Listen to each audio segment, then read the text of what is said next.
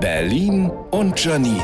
Die spitzeste Zunge der Stadt. Letztens hab ich mal wieder mit meiner Familie Monopoly gespielt. Nach langer Zeit. Und da ist mir erst mal aufgefallen, wie unrealistisch dieses Spiel überhaupt ist. Ich meine, ein Bankirrtum zu meinen Gunsten. Welche Bank ist das? Ich muss sagen, Monopoly hat mir eine falsche Vorstellung meiner finanziellen Zukunft gegeben. Dann hier, du wirst zum Vorstand gewählt. Zahle jedem Spieler 20 Euro. Ich wurde noch nie zu einem Vorstand gewählt, kann mir aber eher vorstellen, dass zum Beispiel Gerhard Schröder bei seinem Jobbeginn bei Gazprom eher 20 Euro bekommen hat. Bisschen mehr vielleicht. Und es geht weiter.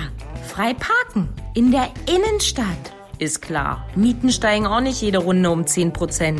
Aber das unwirklichste Szenario des ganzen Spiels, alle starten mit gleich viel Geld und haben damit die gleichen Möglichkeiten.